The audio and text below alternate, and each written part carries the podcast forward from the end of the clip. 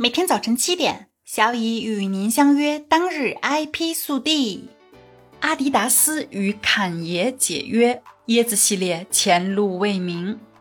十月二十五日，阿迪达斯宣布即刻终止与美国说唱歌手、时装设计师 Kanye West（ 中文昵称侃爷）的合作。近日，侃爷频繁在社交媒体平台或公众场合发表争议言论，或做出争议行为，比如涉及反犹太人的种族歧视激进言论；再比如十月初现身巴黎时装周时穿着白命贵 T 恤，引发巨大舆情。目前，侃爷的账号已被 Twitter 等公众媒体平台禁言，侃爷的经纪公司 CAA 也已经与其解约。随着侃爷深陷舆论风波，包括巴黎世家、阿迪达斯等与侃爷有合作的品牌也不得不选择与其解约。阿迪达斯的知名品牌 Yeezy 在国内被称为椰子鞋，其灵感和创意正是出自侃爷的构想。投资界对于椰子品牌的估值为四十亿美金左右。由于此次与侃爷合作关系的终止。阿迪达斯同时发布了声明，停止生产椰子品牌产品，并且立即停止所有阿迪达斯椰子相关的业务。截至目前，阿迪达斯中国国内官方平台以及全网的阿迪达斯旗舰店均已全面下架椰子系列产品。此次阿迪达斯与侃爷终止合作的消息公布后，阿迪达斯的股价大跌百分之九。侃爷方面。在一系列的解约之后，侃爷的商业价值一落千丈。据福布斯估计，其净资产估值从十九亿美金降至四亿美金左右，被踢出了福布斯亿万富豪榜。据美国有线电视新闻网 CNN 报道，十月二十六日，也就是阿迪达斯公布解约的第二天，侃爷急忙携带其椰子品牌登门斯凯奇求助。结果被斯凯奇以迅雷不及掩耳之势赶出门外，而且斯凯奇还在当天下午发表了声明，以撇清关系，称不会考虑与侃爷合作。侃爷是在没有事先告知并且未经邀请的情况下登门造访的。不得不说，斯凯奇的推波助澜真是又狠又公开。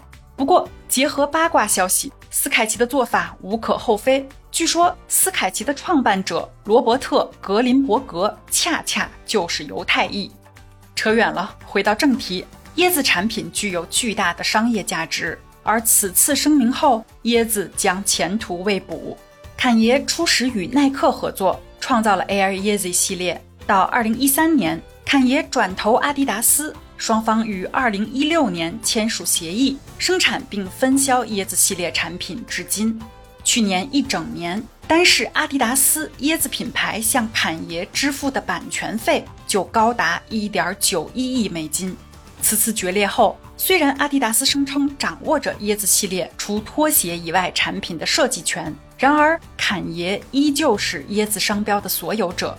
根据现有的商标注册情况来看，在美国。椰子的关联商标均已被侃爷控制的企业马斯寇特控股公司注册，在中国以马斯寇特控股公司注册的商标也已经达到百余枚。因此，对于阿迪达斯而言，恐怕只能在未来通过自有品牌来重新设计与椰子相似的产品。当然，原本椰子鞋的核心技术，比如 Boost 中底和 Prime Knit 编织面料，本来就是属于阿迪达斯的重要专利。因此，对于阿迪达斯而言，想要生产与椰子同等难度的鞋，不会是什么难事。另一方面，在阿迪达斯和侃爷解约的消息发出后，尤其是阿迪达斯全面下架椰子产品之后，由于不少人预估椰子鞋可能会成为绝版。因此导致椰子在二手市场变得火热。在阿迪达斯声明发出的数小时后，国外电商平台 eBay 上显示，椰子鞋的价格直接跳升约百分之五十，迅速跻身最畅销球鞋排行榜第二位。国内闲鱼上，椰子鞋的成交量也出现大幅提升。最后，关于椰子鞋是否会成为绝版这一问题，小乙认为。作为消费者，如果将更多的关注点放在产品本身的舒适性和功能性方面，那么一款好的鞋子究竟是顶着 Yeezy、Adidas，还是任何其他品牌名称，可能都不是那么重要了。